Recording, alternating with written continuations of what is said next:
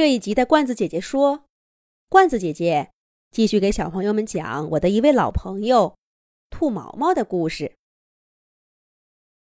我一点都想不起来兔毛毛是怎么走的，甚至连我自己是怎么离开的聚会都记不清楚了。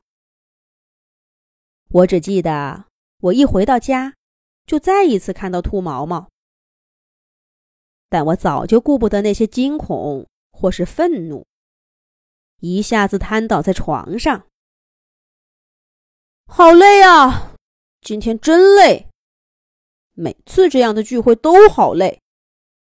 我听每一句话，说每一句话，吃每一口东西，都好累。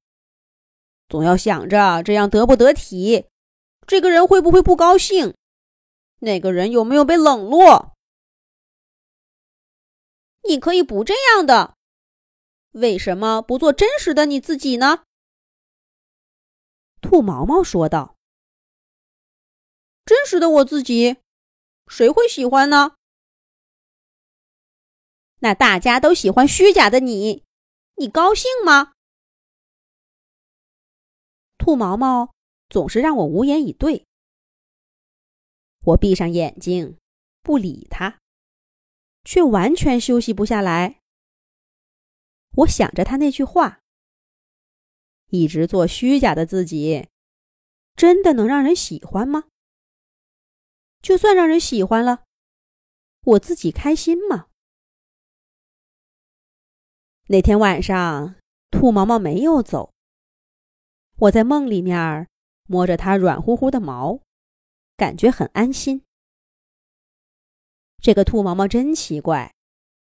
我有的时候想把它推得远远的，再也不想见到它。可有的时候，我又很怀念它那软乎乎的毛和那些并不中听的话。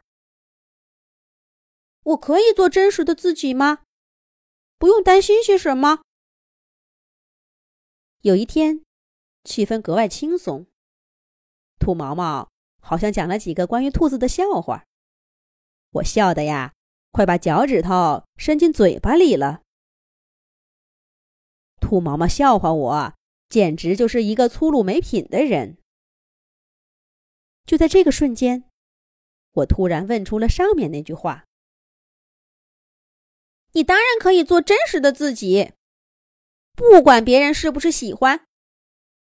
无论是谁，他喜欢的。”都该是真实的你，他讨厌的也该是真实的你。如果他喜欢那个虚假的你，就让他走开吧，那不值得留恋。你要有勇气呀，对他说：“我不稀罕。”咦，兔毛毛好像很激动似的。我从没见过他这个样子。他为什么这么希望？我能做真实的自己呢？我盯着兔毛毛看了很久，想从他的表情当中看出答案来。可兔毛毛却越来越不自在，一对长耳朵来回的摇摆，一双大眼睛也回盯着我。我看得越紧，他盯的呀也越紧，整个身体。像一个鼓鼓的小气球，努力撑着，等我低下头。可是并没有。于是这个气球终于泄了气，兔毛毛颓然的坐在地上。我实话实说了吧。兔毛毛好像鼓起了很大勇气似的，说了这么一句话。